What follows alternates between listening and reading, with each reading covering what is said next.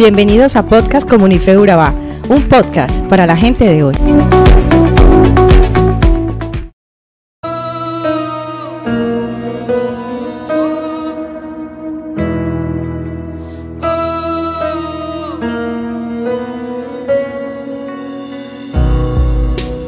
Lejos de casa me sin saber a dónde. Nada llenó mi corazón, nada sació mi interior. Convénceme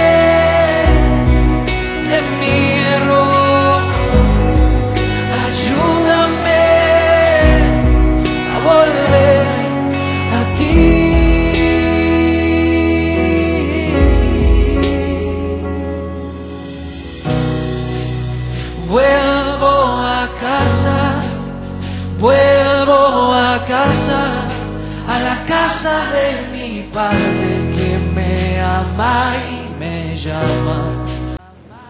La casa de Dios, así titula nuestro podcast de hoy.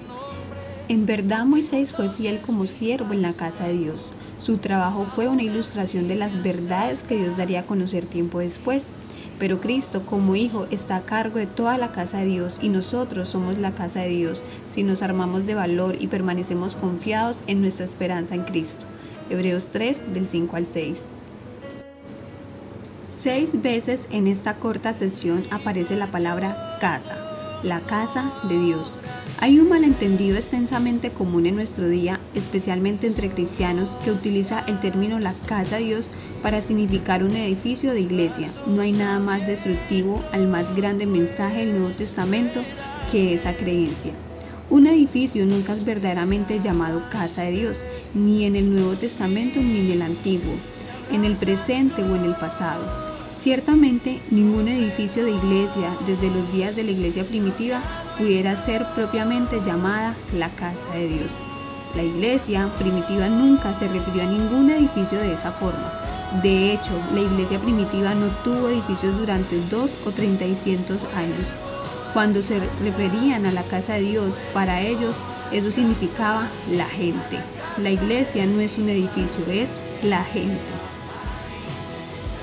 En el capítulo 66 de su magnífica profecía, Isaías apunta a las palabras del Señor diciendo, El cielo es mi trono y la tierra es el estrado de mis pies. ¿Dónde está la casa que me habréis de edificar? ¿Dónde el lugar de mi reposo? Mi mano hizo todas estas cosas. Isaías 66 del 1 al 2.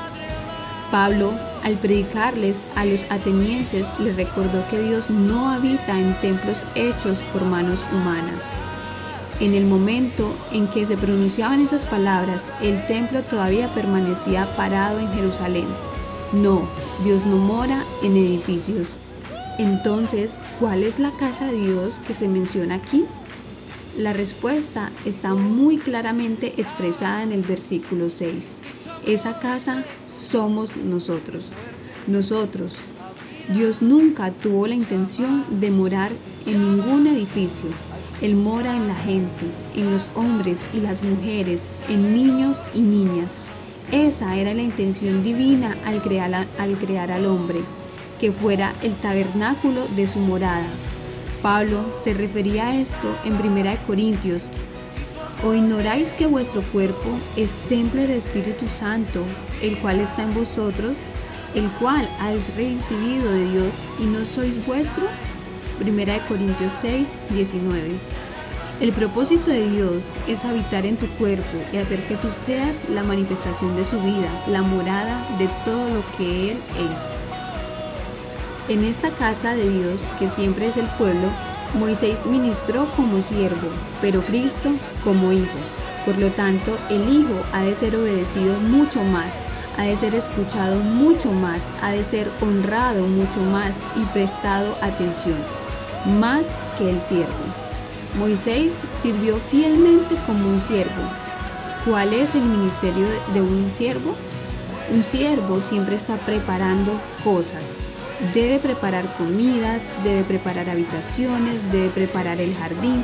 Siempre está trabajando en anticipación de algo que todavía ha de venir. Su obra es vista a aquello que es todavía futuro, pero Cristo como hijo sobre su casa. ¿Cuál es el papel de un hijo en su casa? El tomar cargo de todo, el poseerlo, el utilizarlo para lo que sea que guste. La casa fue hecha para Él. Damos gracias al Señor porque ha venido a morar en nosotros. Qué privilegio es ser su casa.